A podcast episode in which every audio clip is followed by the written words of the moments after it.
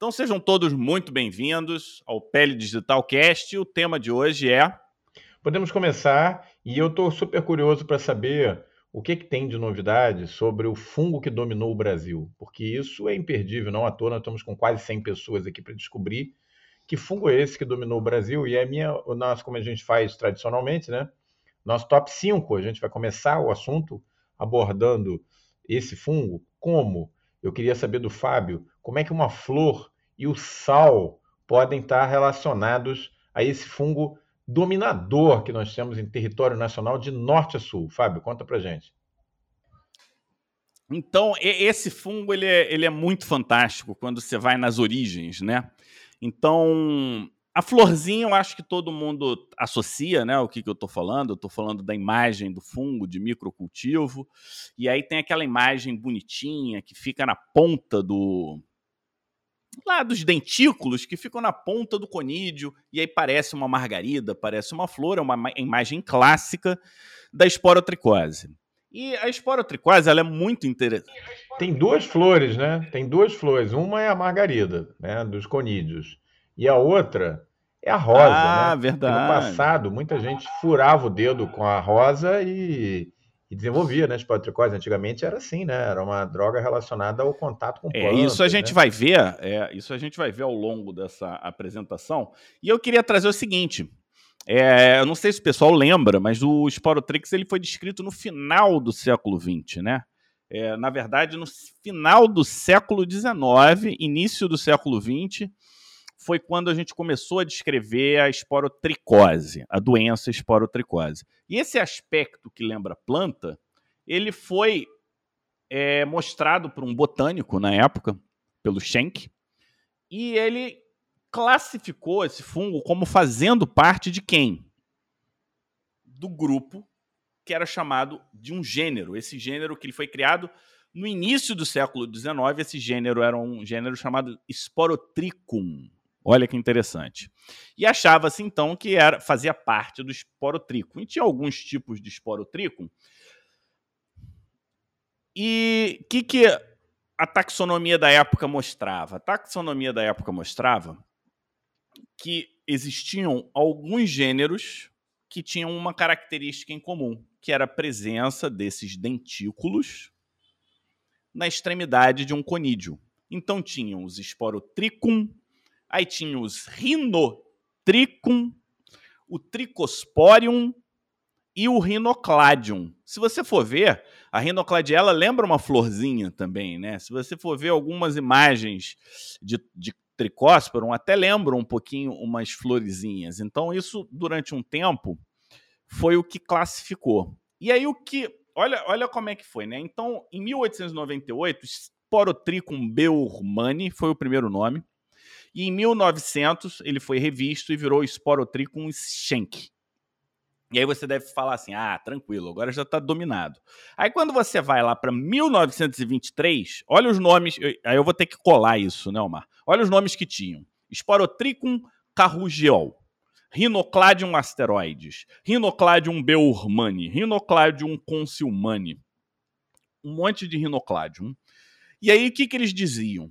Que quando a cultura se tornava acastanhada ou amarronzada, deveria-se trocar o nome de Sporotricum para Rhinocladium. E com isso, durante muitos e muitos e muitos anos, Sporotricum, Rhinocladium foram consideradas espécies diferentes, né? Até é, espécies diferentes. Tem uma publicação da Índia de 1947 em que eles fazem aqui uma revisão. Né, nessa tem um, dois, três, quatro, cinco, seis, sete. Sete tipos de esporotricum. Ainda não era esporotrix, era esporotricum. Mas eu queria chamar atenção para uma pesquisadora que é Davdine Pullinger. Eu não sei se você já ouviu falar dessa mulher. Já ouviu falar dela? Ela é uma médica, ela é uma médica inglesa é, ela foi aceita na escola de medicina na Primeira Guerra Mundial, porque nessa época a medicina era basicamente masculina, né? Você não tinha mulheres que faziam medicina. E aí essa mulher, ela foi aceita junto com outras mulheres por conta da Primeira Guerra Mundial, né? Então na Primeira Guerra Mundial ela estudou E numa das sessões clínicas dessa Primeira Guerra Mundial, a Davdin ela viu um caso de esporotricose importado na Inglaterra. E aí ela viu e lembrou desse caso. E aí ela foi trabalhar na África do Sul. E quando ela foi lá trabalhar na África do Sul, a gente já volta para a África do Sul. Ela viu casos de esporotricose. Quem estuda esporotricose já deve ter ideia do que, que eu estou falando, a gente vai falar isso daqui a pouco. Mas aí o que, que ela fazia? Ela, ela, na cultura dela, isso está na aula que, a gente, que eu vou dar de esporotricose para os alunos da, da comunidade, da Infecto Expert, ela botava assim, Rhinocladium, entre parênteses, Sporotricum, ela achava que era a mesma coisa, só que oficialmente ainda estava separado, Beurmani. Pronto. Então, ela já trouxe essa ideia de, de que talvez fosse o mesmo gênero. Quem eu acho que matou um pouquinho, aí Carrion estudou isso, aí separou o Sporotricum e falou que o Sporotricum, na verdade, eram Cladosporiums, e aí nasceu o Sporotrix. E ficou, durante muito tempo, o Sporotrix Schenck, né? E o Sporotrix Schenck ficou, o Sporotrix Schenck ficou, e achávamos que tínhamos entendido. Paralelamente, na África do Sul, eles viram que alguns. Você está me ouvindo, Omar? Eu acho que você está. Vocês estão ouvindo? Porque o Omar tá, tá com uma bolinha aqui rodando, eu não sei se está ok lá. Tá ouvindo agora? Agora tô. Agora tô. Teve uma hora que sumiu para mim. Você ouviu até? Eu, tava, eu, eu ouvi até a hora em que você estava comentando que ela achava que eram os fungos eram iguais, né? É, o Rhinocladion e o Sporotrix, e ela discordava aparentemente da, da, da, enfim, da noção que existia naquele momento. E aí depois ficou mudo para mim.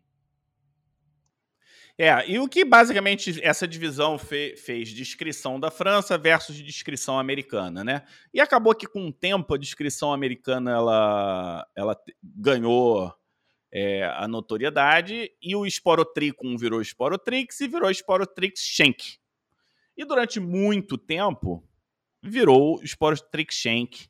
Só que na África do Sul, e, e a gente já já vai para a África do Sul, eles viram que os conídeos de alguns fungos eram diferentes, eles eram mais triangulares, enquanto que os conídeos de outros fungos eles eram mais arredondados, mas eles não conseguiram mostrar muito detalhe nesse sentido.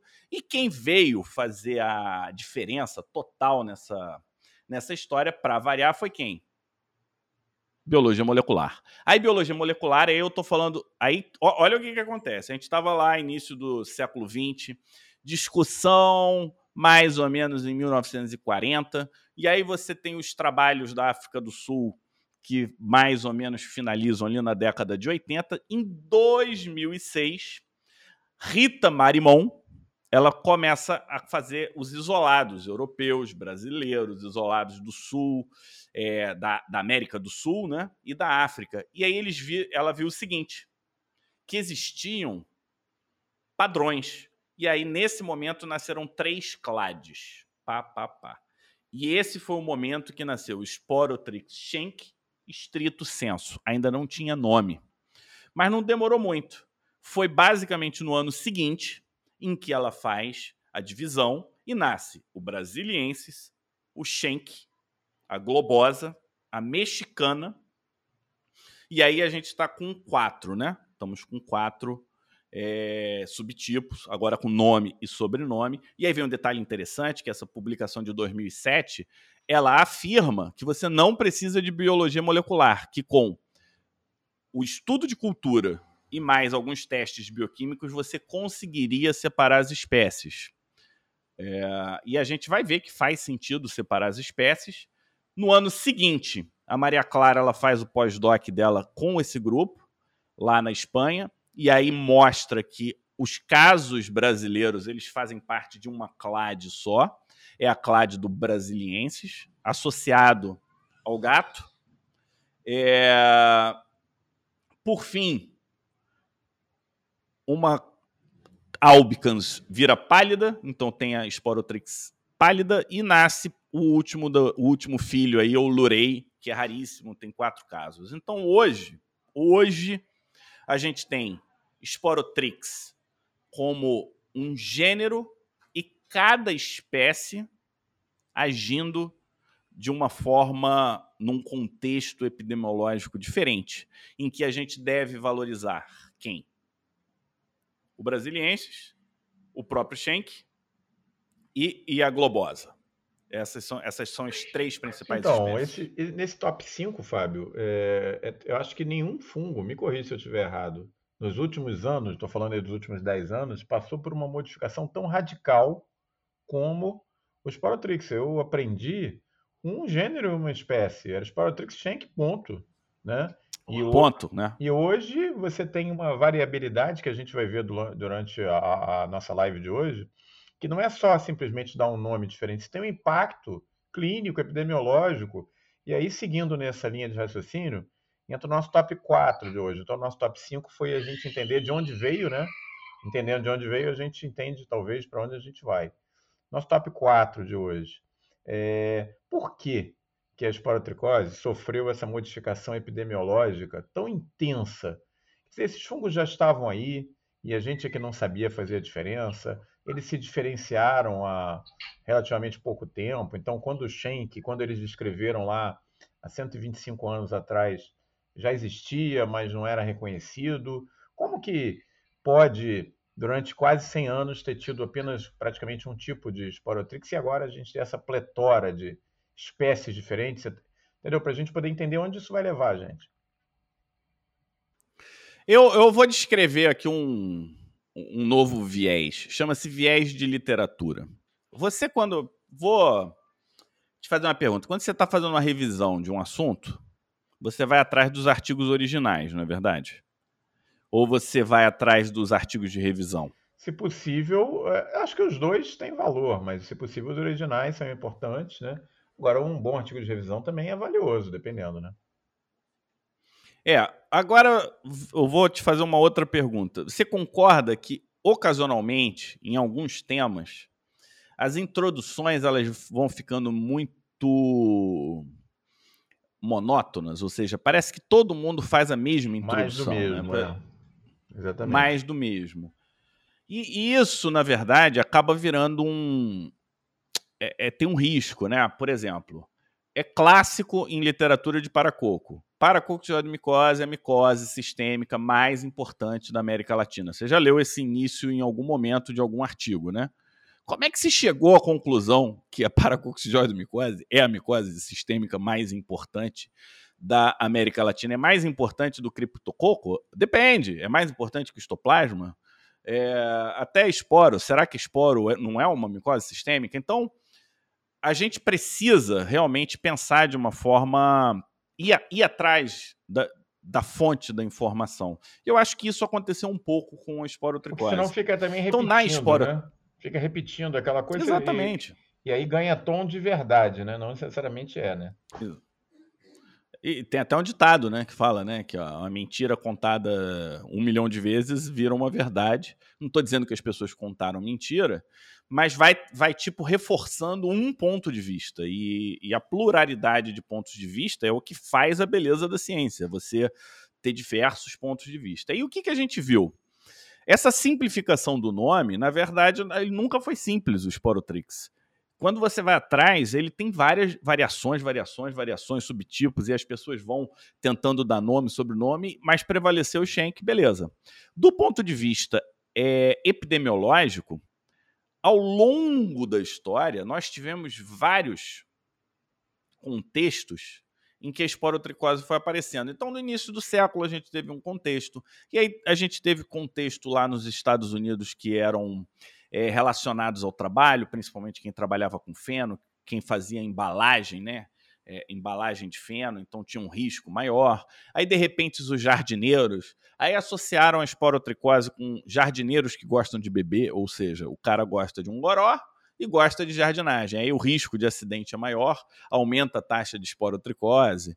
É, e aí, de repente, você vai vendo diversas situações acontecendo. Até que tem uma que chama uma atenção em particular, que é a grande epidemia que acontece na África do Sul.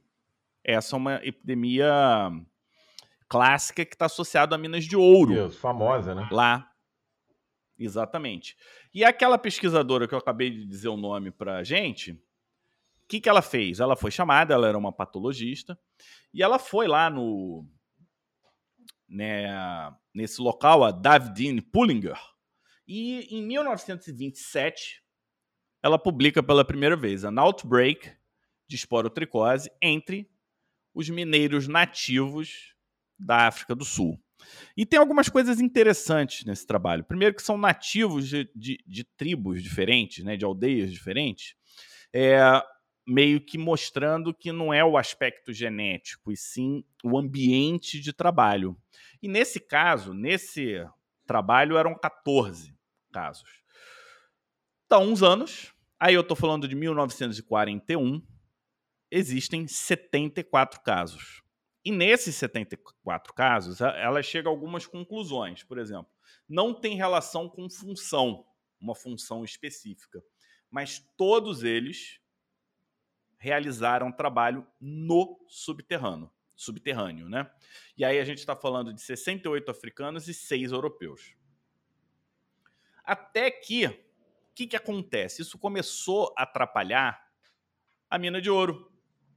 Essa essa mina, ela tinha um nome, né, que chamava-se Witwatersrand, que eu, em algum lugar eu, eu anotei o que, que significa isso, mas tem alguma coisa a ver com água, mudança. O fato é, o que, que acontece? Eles pegaram madeiras de eucaliptos, madeiras de acácia e não trataram essas madeiras.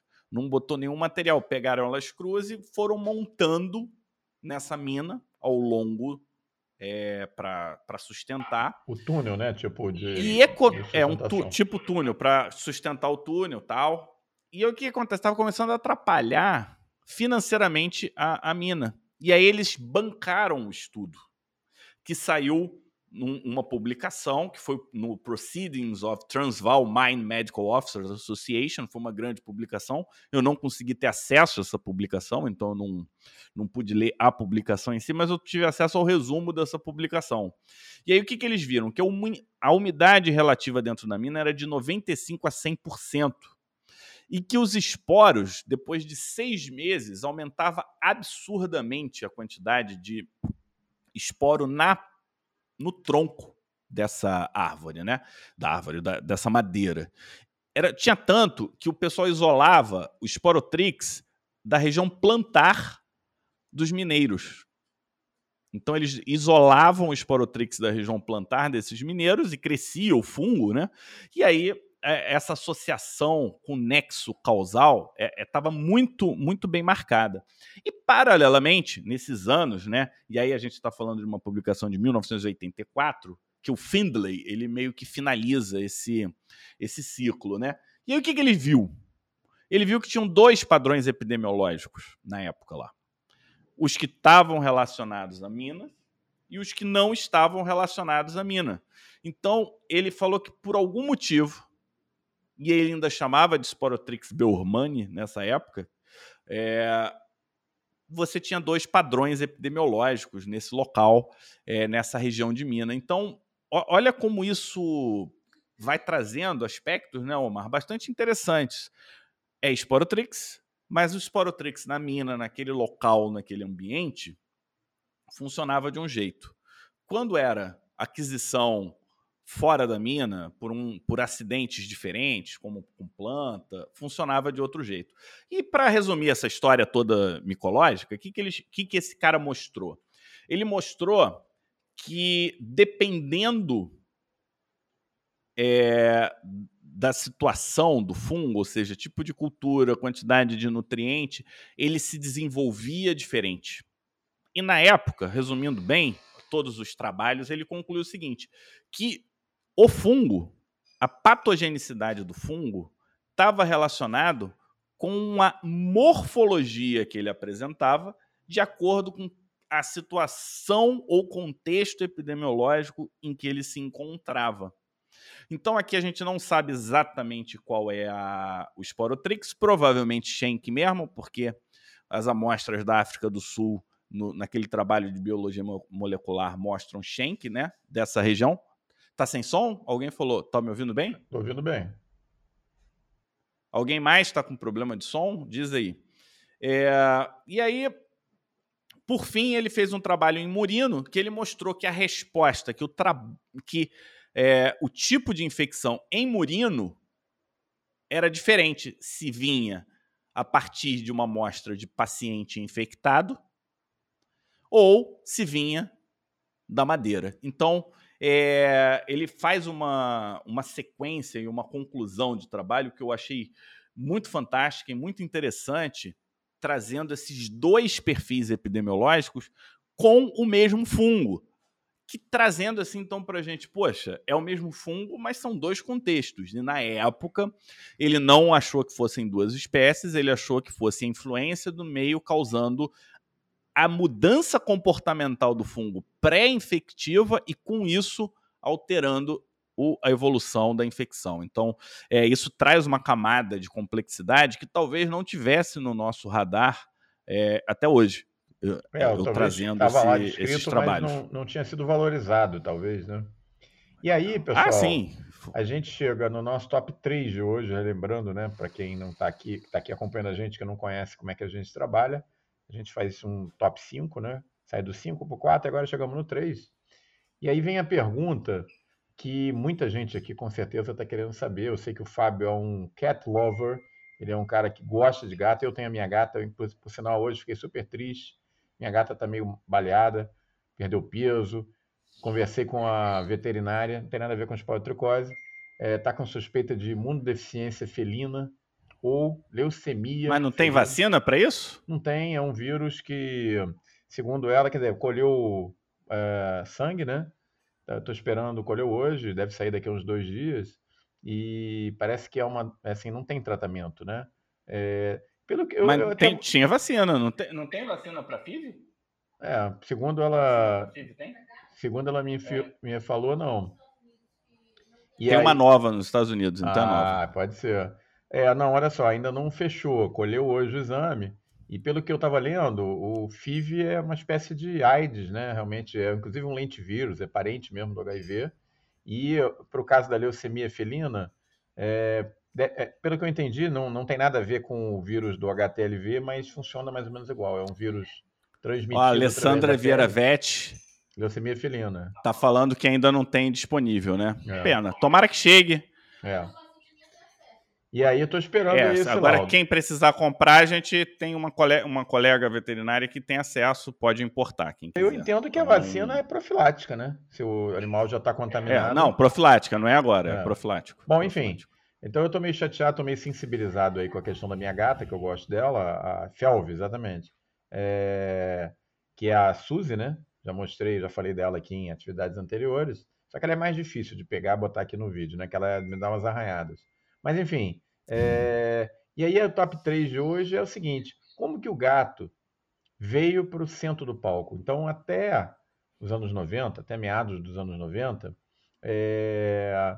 os gatos não estavam de maneira nenhuma, na verdade, envolvidos com uh, a esporotricose. Eu me lembro, na minha época de residência, Fábio, que eu tive um caso de esporotricose muito bonito, por sinal, um cancro de esporotricose maravilhoso no braço, é, que foi por uma bicada de galo. O cara levou uma bicada de galo e desenvolveu esporotricose. Então, gato não era uma coisa. E aí começou a surgir, veio para o centro do palco, virou a grande estrela. Então, como é que isso aconteceu? De onde veio o gato? E ele foi importante na disseminação da doença agora para toda a área geográfica brasileira? Ó, Karina, Karina é veterinária também, está sempre com a gente. Eu vou começar essa parte da zoonose. Vamos, vamos classificar, vamos falar um pouco de esporotricose zoonótica, né? Que, são, que é um, do, um dos contextos epidemiológicos. E você sabe qual foi o primeiro animal associado à, à esporotricose zoonótica? O primeiro? Não, eu, eu ia chutar o que Se inspira aí na Karina. Eu ia chutar Se que era o galo. na Karina aí que você vai... A Karina também quer saber. Eu ia chutar que era o galo porque eu tive um caso de bicada por galo. Mas não é. Foi cavalo. Cavalo, cavalo né? Karina. Frederic Cavalos. É, prim... no, no, início do século, nos Estados Unidos, o que estava acontecendo? Com a expansão do oeste, os cavalos eles estavam se batendo. E eles se arranhavam bem mais do que hoje, né? E aí eles começaram a ter casos de esporotricose. Isso está lá na, na, na, aula que eu estou preparando para o pessoal da Infecto Expert. E aí tem muita tem imagens legais. Eu botei ontem, inclusive, nos stories, de esporotricose, que é, é cutâneo linfática mesmo, cavalo. E, e, quando eles fizeram, eles mapearam a esporotricose nos Estados Unidos, em, se eu não me engano, essa foi uma publicação de 1925, eles mostravam o quê? Casos no meio oeste do, dos Estados Unidos, ou seja, com a expansão, os cavalos andando, indo e quem cuidava dos cavalos, eu não sei se pegava do cavalo ou se pegava também no ambiente, isso nunca ficou claro, mas que estava relacionado a cuidar do cavalo, isso estava, beleza. E no, no, segundo trabalho de esporotricose humana, o que, que o cara fez? Né? Ele, teve uma criança que martelou o dedo, ele martela o dedo e aí ele pega a esporotricose com essa martelada e o, o fungo que foi separado daí, o que, que eles fizeram? Eles fizeram é, era muito comum, né? Você isolava e fazia já experimentação animal. Eles queriam saber é, quais animais pegavam. E eles fizeram em ratos cinzas, ratos brancos, cachorro, pombo e porco. Cachorro, pombo e porco não pegaram a doença, mas os ratos morreram. Ponto. E Lutz, quem é da Dermato sabe quem é, né? Adolfo Lutz. Adolfo Lutz, quem é infecto brasileiro sabe quem é Adolfo Lutz. O que, que ele viu? Ele descreveu uns casos no Brasil suspeitos de esporotricose e que dois desses casos talvez tenham pego com mordida de rato. E aí começa a ter um monte de relatos soltos, né? Então você tem relato solto de é, esporotricose associada a mosquito, mordida de peixe, mordida de pássaro. É... Tem, tem várias situações. Você quer, ver? Eles finalizam. Bicada, o, né? No caso do, do, do, pássaro, a bicada, que mordida a gente pensa mais em dente, né? E pássaro é, não tem dente. Então, uma bicada, isso. bicada de, de, de, de Bicada. Eu até falei Tinha cavalo, caso. cão. O pessoal está participando aí, falando até de golfinho, ó, a Alessandra. Tá dando feedback aí. Vai. Conta aí, Alessandra. Você já viu também? Já leu de golfinho? Já leu, Fábio? Galinha, papagaio, não, não li de golfinho, mas pode ser que tenha, eu não fui atrás. Se tem de peixe, pode ter de golfinho, não sei. Tem de esquilo. Agora, interessante é você olhar para a epidemiologia da América Latina, né? Porque Conte Dias, numa publicação aqui de 1989, ele faz um resumo da epidemiologia da esporotricose na América Latina. No Uruguai, 80,5% dos casos são associados ao tatu. Então, ele tem aumento de número de casos na época de caça ao tatu. 24% dos casos do México estão relacionados a plantas. 30% dos casos da Venezuela estão associados a brin brincadeiras, então pega mais em criança, porque brincadeira com material de madeira está associado inclusive ao Sporotrix globosa teve um surto epidêmico no, na Colômbia por causa de mosquito e um surto epidêmico na Guatemala por causa de peixes no lago Ayarza. Você conhece esse lago aí? Não conheço. Conheço a Guatemala. Guatemala. Ayarza. Conheço a Guatemala, é um país lindo, cheio de vulcões e, e lagos, mas esse lago aí especificamente eu não fui.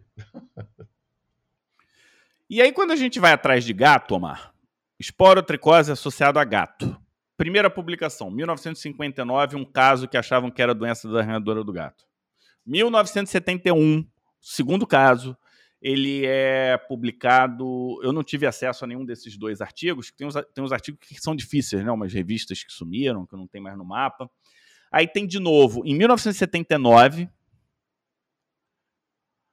E aí vem em 1989 o cara faz um resumo aqui, a gente está falando de Larson, de casos de porotricose animal. Aí a gente está falando de mula, asno, cachorro, chimpanzé, bovinos e um caso em 65 que foi descrito por Freitas. Mas as coisas começam a mudar a partir de 1983. Então tem um caso em que o gato fica doente. E essa é uma das grandes diferenças. Antes, os animais relacionados, eles não ficavam doentes. Agora a gente tem uma relação e tem uma relação com um animal que fica doente. E aí começa a ter, né? Aí vai ter mais uma publicação, tá? Vai ter outra publicação, aí vai tendo publicação, até que de repente a gente tem ali mais ou menos no início dos anos 2000, a gente está falando dos primeiros casos em 98, 99, no Rio de Janeiro, sendo que quem primeiro publica é o pessoal de São Paulo, né? O pessoal de São Paulo, eles são um dos que primeiro publicam e comprovam no Brasil. E é o grupo lá do Silvio Alencar Marques, tal. Eles publicam uma quantidade de gatos sendo que um eles comprovam que ele estava doente. Só que por algum motivo São Paulo não vingou e no Rio começa a ter o crescimento, crescimento, crescimento. É e chegou, dominou o Rio de Janeiro. E nessa que domina o Rio de Janeiro, a gente tem a expansão para o Brasil norte e expansão para os países da América Latina no sul. E hoje a gente tem esporotricose todo o Nordeste, já chegou aqui em Manaus. Então a gente está falando de quadros animais importantes. A gente vê num número bem menor casos de esporotricose canina, alguns graves inclusive, mas que não passam a doença para o homem. E aí vem um aspecto interessante, porque a gente fala de animal, arranha, tal, uma micose subcutânea. E aí você começa a ter descrição de espirro de gato passando doença. Então, deixamos de ser uma doença, uma micose subcutânea. Então, a gente domina o Brasil e a gente muda a forma de pensar a esporotricose. Então, e aí eu termino essa, esse nosso top 3 perguntando: esporotricose é uma doença? É assustador, né? Assustadora a mudança, né? Bem em frente, né, aos olhos da gente. Então, daquela doença de implantação traumática, a gente está vendo uma modificação e, e, como é agressiva, né? No paciente imunossuprimido, no paciente HIV positivo, paciente transplantado, eu já vi alguns casos. É uma doença realmente que sofreu uma das mudanças mais radicais, a gente já falou isso aqui em lives anteriores, uma das mudanças mais radicais em todos os aspectos, né? Porque às vezes você tem uma modificação assim de resposta terapêutica, às vezes você tem uma modificação de alguma manifestação clínica nova, mas na esporotricose, Fábio, você tem é uma doença nova do início ao fim.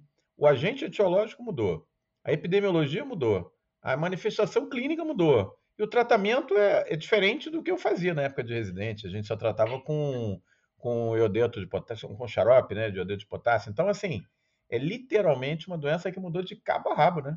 É, nos últimos, sei lá, 20 é, anos. E, e, e a do gato não é esporotricose, é esporotricose causada pelo esporotrix brasiliensis. E aí eu queria voltar para o rato. Vai lá. O rato, ele fica doente também.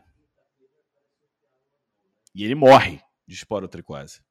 Só que a gente não captura, a gente não consegue capturar ratos do ambiente com esporotricose. E aí vem a questão: seria ele o elo que vai fazer com que a gente nunca controle a esporotricose? Porque um gato arranha um rato, o rato foge, ele fica doente, ele fica fácil, de, ele vira uma presa fácil, e aí o gato entra em contato com esse, com esse rato e. E agora? Então a gente está a gente está diante de um contexto epidemiológico diretamente relacionado a pobreza, a falta de controle de resíduos. Em, aí a gente está falando de locais em que você tem uma quantidade de ratos absurda e por aí vai. Estamos diante de uma situação epidemiológica completamente descontrolada. E, e, e é assim: rato avança um pouquinho, aí vem gatinho aqui, aí você vai fazendo assim, mas é sólido. Pum, pum, pum. Eu, eu pergunto, vocês estão próximos de resolver o problema aí do Rio? De jeito nenhum. Quase? Nunca teve tanto caso de esporotricose aqui. Nunca teve Veio para ficar, não foi isso? Veio para ficar. Oi? É, veio para ficar, né? Veio para ficar. Isso é uma endemia já, e agora é a realidade é a nova realidade da doença. E aí, eu vou, se o Fábio me permitir, eu vou dar um shift aqui na nossa papo, porque a gente está falando muito do vetor, né? Do, do hospedeiro, do vetor, que é o, pode ser o roedor, mas o gato a gente já sabe que funciona com esse papel. A gente já falou das novas espécies. E aí, no nosso momento imuno expert, o que, que eu queria abordar? A gente sabe que quando a gente tem uma doença é, sistêmica, como a esporotricose, é, principalmente quando é uma doença causada por um complexo parasitário, a semelhança talvez do que a gente tem aí na leishmaniose, a forma com que o paciente responde à injúria causada pelo parasita é muito importante nessa história. Então não é só o parasita, é a forma com que você responde a ele. Fábio, nosso momento imuno expert de hoje no top 2. Como funciona ah, o que, que tem de especial, o que, que tem de diferente, o que, que você quer destacar aí da resposta imunológica é, à esporotricose, o que, que a gente aprendeu aí com, com esses pacientes? É, a Rosane está perguntando o nome do agente novo, é Esporotrix brasiliensis, né? E a, a nossa colega Alessandra Vieira, que é veterinária, trouxe um dos grandes problemas, né? A gente tem descontrole total é, em relação ao controle, em relação aos animais de rua, né? A gente não castra, a gente, pessoas de baixo padrão ou de baixa renda não conseguem castrar, tem dificuldade de cuidar, coloca esse gato de volta na terra. Lembra, pessoal, o Sporotrix nasceu da terra e da planta em, em decomposição. Foi lá que a gente isolou primeiro. Você botar lá, você está simplesmente mantendo o fungo onde ele vive. A gente semeando. É, né? exatamente. Você está semeando o fungo. Você não está fazendo nada além do que ele já não gosta de fazer, que é ficar lá. Então, seguindo aqui no na pergunta Imuno Expert de hoje, eu vou devolver da seguinte forma: se a gente fosse pegar modelo de doença infecciosa hoje, você pegaria o Sporotrix e colocaria o Sporotrix mais parecido com a Hanseníase, Mycobacterium, formas polares é, localizadas, formas polares mais disseminadas, ou você pegaria um modelo um pouquinho mais elaborado, como o da Leishmania, que tem formas polares para os dois lados, mas você tem fatores externos que influenciam bastante, como subespécie, como, por exemplo, imunossupressão. Como é que você encaixaria hoje a esporotricose? Olha, Fábio, eu não sou especialista em micologia, muito menos em esporotricose, mas o meu feeling do que eu tenho lido, do que eu vejo dos pacientes, é que a leishmania, a leishmaniose é um modelo melhor para entender o que está acontecendo com a esporotricose, por causa do complexo parasitário, por causa das múltiplas manifestações clínicas que são bem mais variadas do que aquilo que a gente tem na anseníase. O meu feeling é que é mais parecido com o que a gente vê na leishmaniose. Eu vou te falar que se a gente for pegar de todas as micoses que eu parei para ler, a que, eu, a que menos se sabe imunopatogênese é a esporotricose. Tá confuso demais. É, primeiro que eu não consigo hoje entender a imunopatogênese como de forma unificada.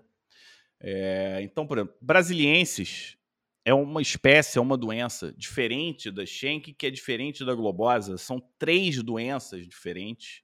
Então a gente deveria separar assim como a gente faz com a leishmaniose, né? Então a gente não tem leishmania major, é mais localizada e tem um, um padrão mais localizado e você tem um, uma evolução melhor, são as leishmanias do velho mundo. Quando você vai para a leishmania de novo mundo, a gente sabe que pode disseminar, sabe que pode complicar na co-infecção, sabe que pode pegar doença mucosa.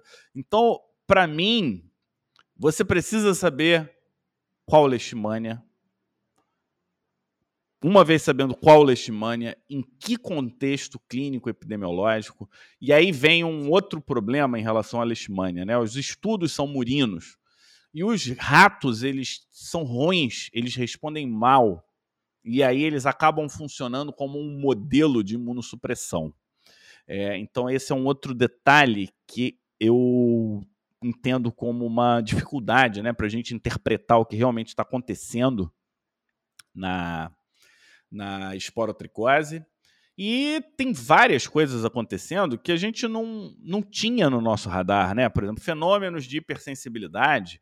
Isso não acontecia com outras espécies e aí acontece claramente com a com o Sporotrix. A gente vai falar um pouquinho de clínica daqui a pouquinho, né? Então, eu vou deixar isso em suspense. Mas em resumo, Omar, sabemos muito, muito pouco. O que, que a gente sabe?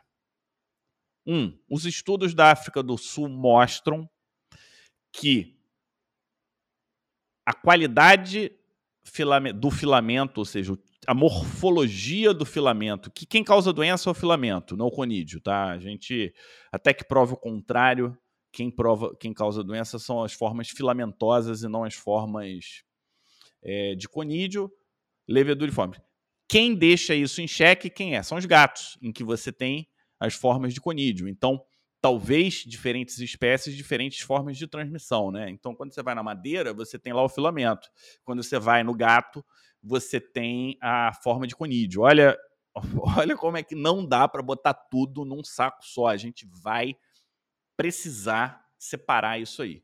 E, e a falta de um modelo que represente a nossa realidade é o talvez o grande, grande problema e a grande dificuldade. Mas funciona então.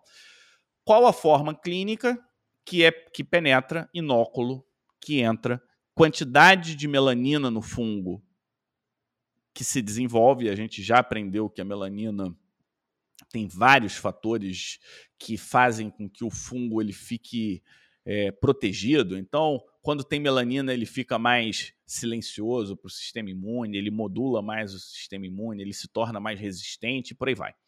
É, você precisa da imunidade inata, e a gente está falando da dectina, a gente está falando dos receptores Toll-like, já vimos que células dendríticas, queratinócitos e células macrofágicas são capazes de reconhecer.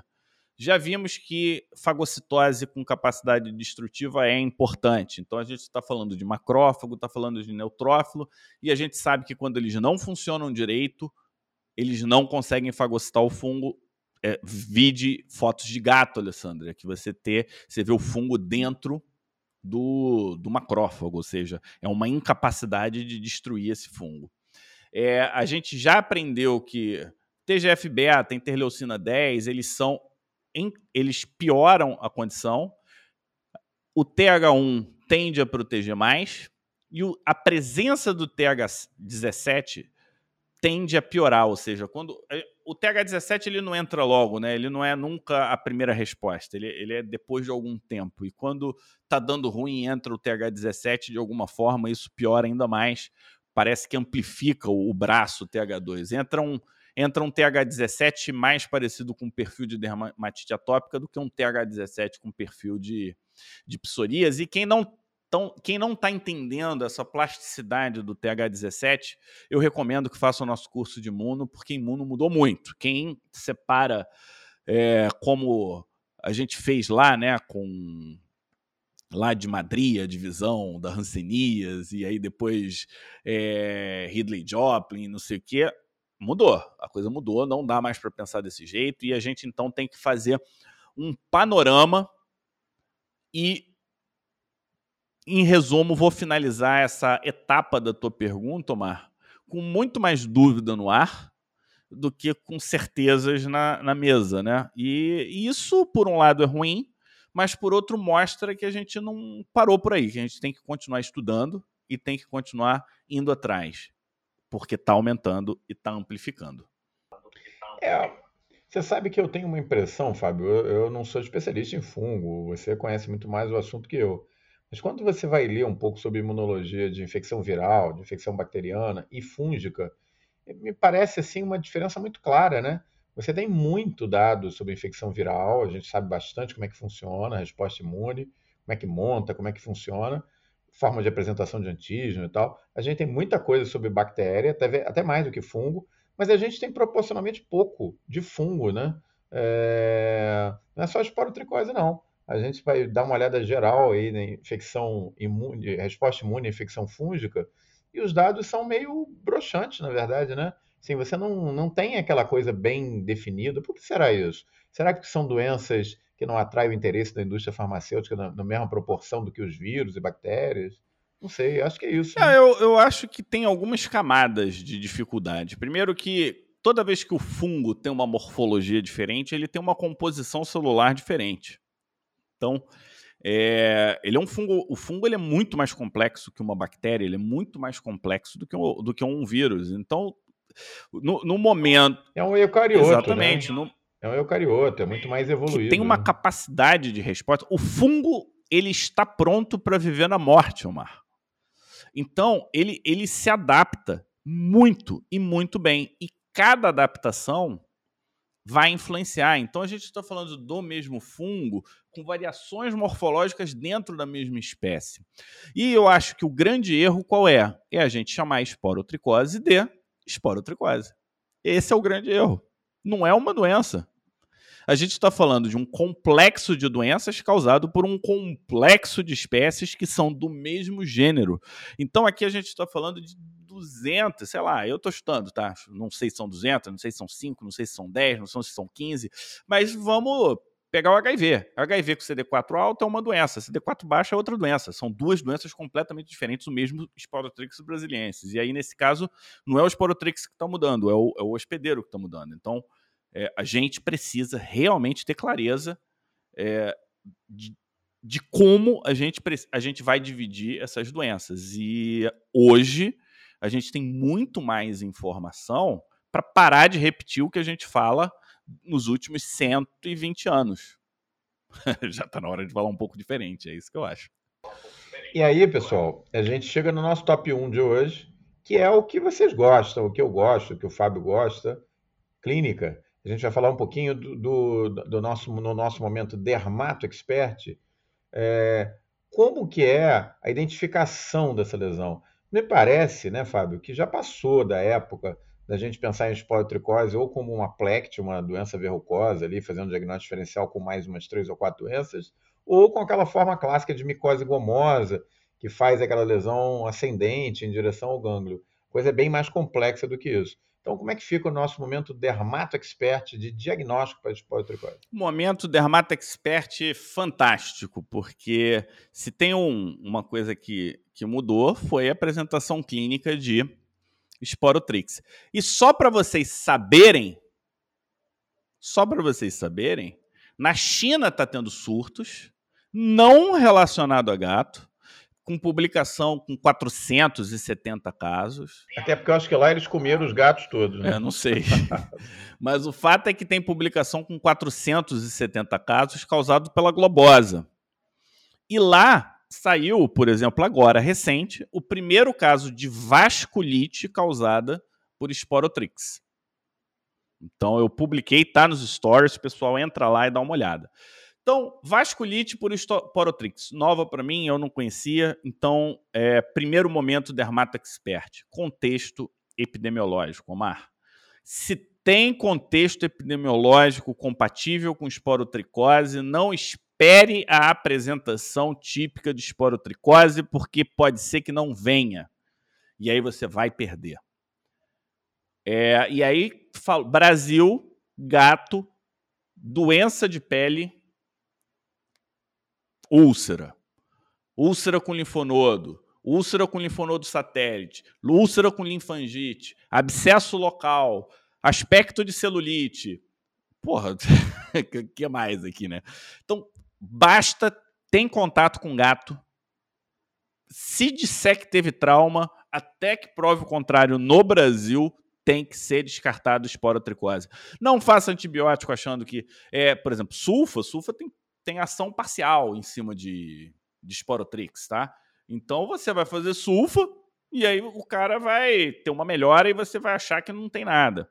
Então vamos vamos usar a epidemiologia gato não precisa estar tá doente, inclusive, Alessandra, tem relatos de transmissão com gato saudável e isolamento do fungo com gato saudável. Acho que essa é uma informação importante, porque como os gatos ficam muito doentes, a gente imagina que todos os gatos ficam doentes. Inclusive, um caso recente nosso, o gato não estava doente, ele era um portador assintomático. E aí a gente está falando de um segundo problema relacionado, né? A gente está falando de basta ter contato com o gato, tá?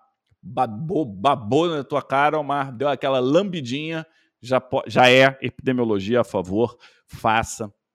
Lembrando que o diagnóstico é cultura, e a tipo de coleta, tudo isso. E graças a Deus cresce rápido. É, né? cresce rápido, é, cresce rápido e, é vantagem, e né? lá no, no curso lá de, de infecto nosso eu vou mostrar uh, os diferentes tipos de coleta, quando que faz.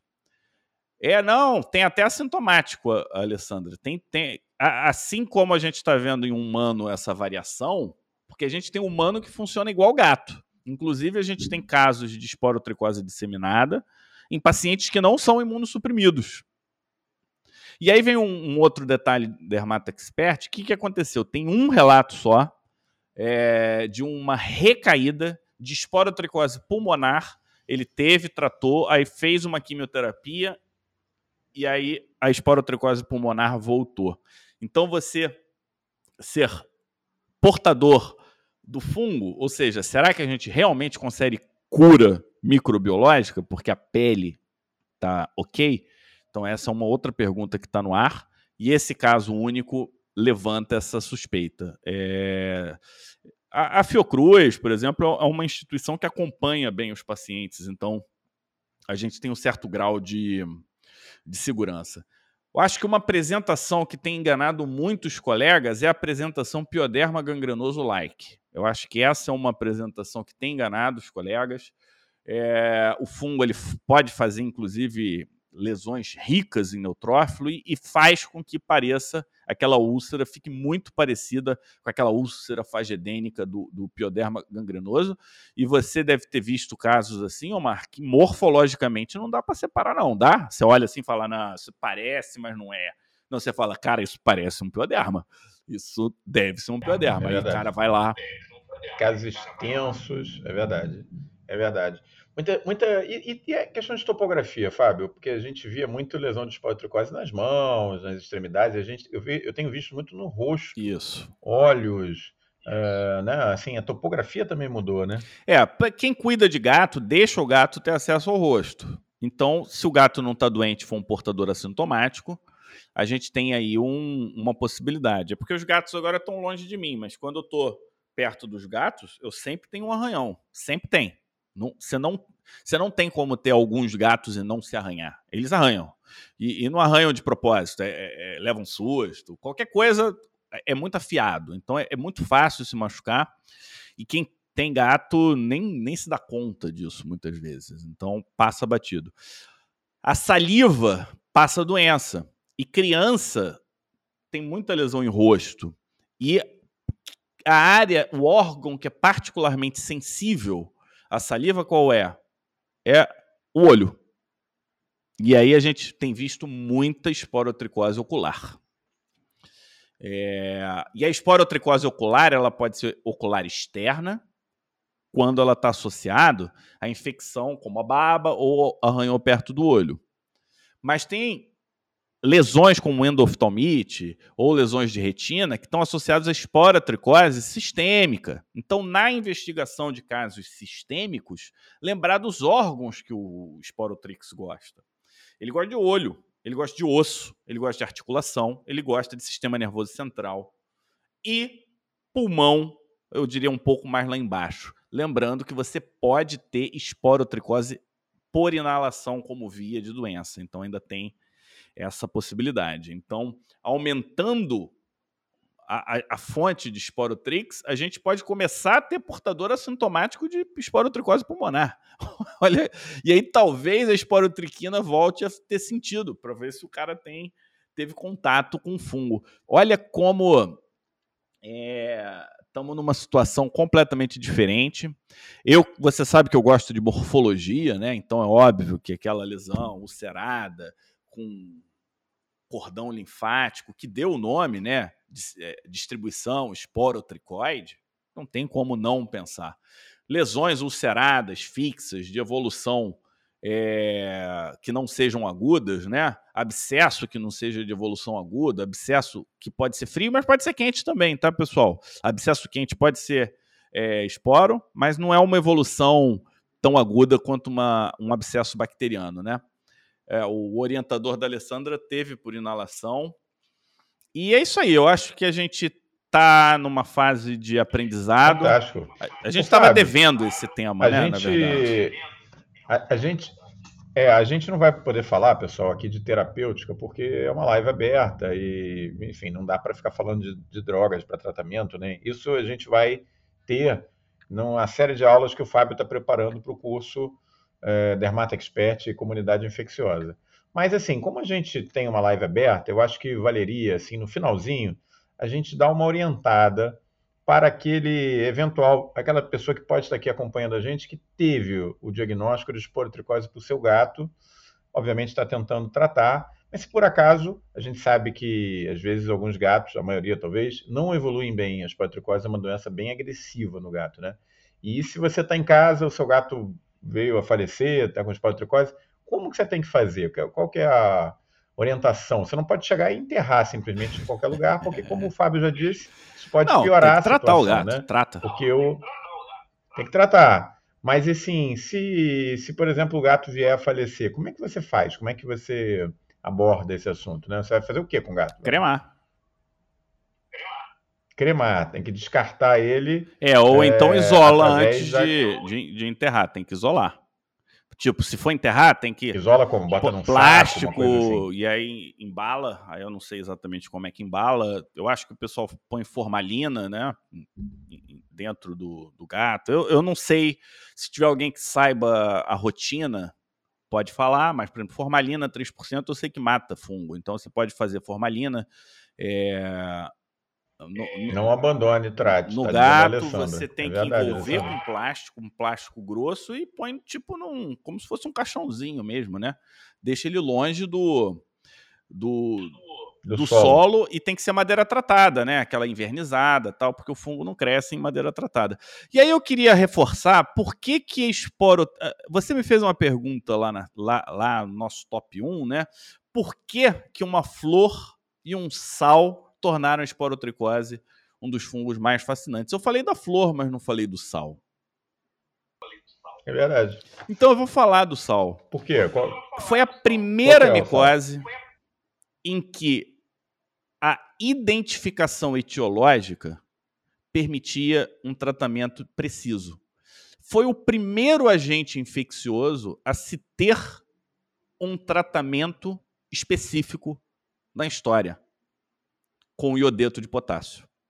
Ninguém sabe de onde veio, ninguém sabe ah. como isso nasceu, mas o primeiro tratamento específico de doença infecciosa eficaz, comprovadamente eficaz, foi iodeto de potássio.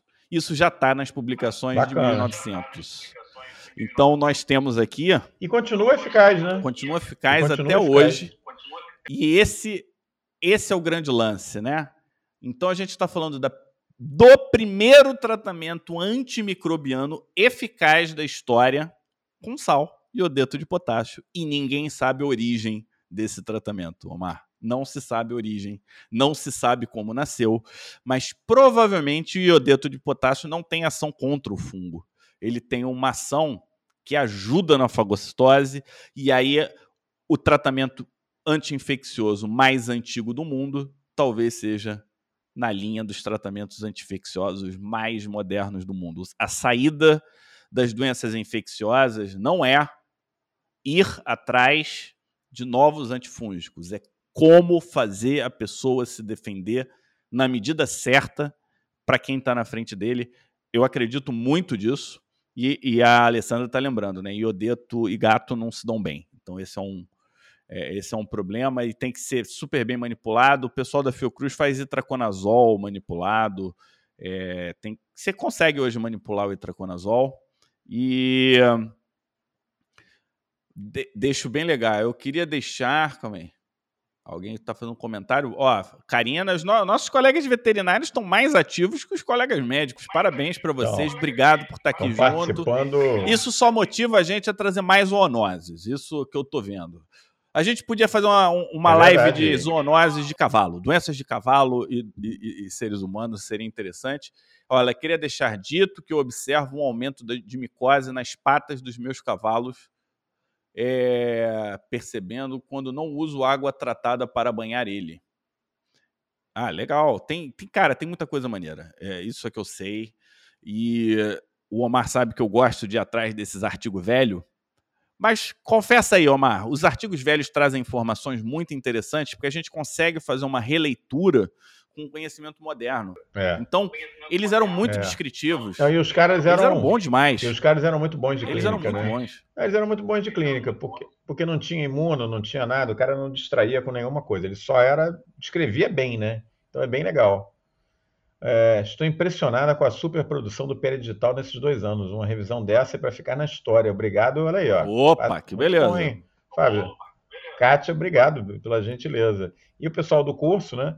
Da comunidade infecciosa, do Dermata Expert, ainda vai ter um plus, porque vai ter mais material dos É, o pessoal que entrou no Dermata a Expert, vai... a gente resolveu dar uma, uma fusionada nas lives por enquanto, né? O, uma, o conteúdo pós-live ainda está separado, mas a gente está juntando as turmas, Dermata Expert, Infecto Expert, porque é todo mundo junto, todo mundo é colega, e a gente, a gente vai começar a ter, então, aulas de esporotricose. Então, eu preparei quatro aulas de uma hora cada uma, então a gente está falando aqui, Omar, quatro horas de, é, de esporotricose, age esporotricose. Muito bom. Mas eu, eu tô bem animado, tô bastante feliz de estar tá podendo rever esse assunto de uma forma neutra, né? Eu tô revendo de forma neutra, sem, sem viés de raciocínio, sem viés de serviço, sem viés de, de história.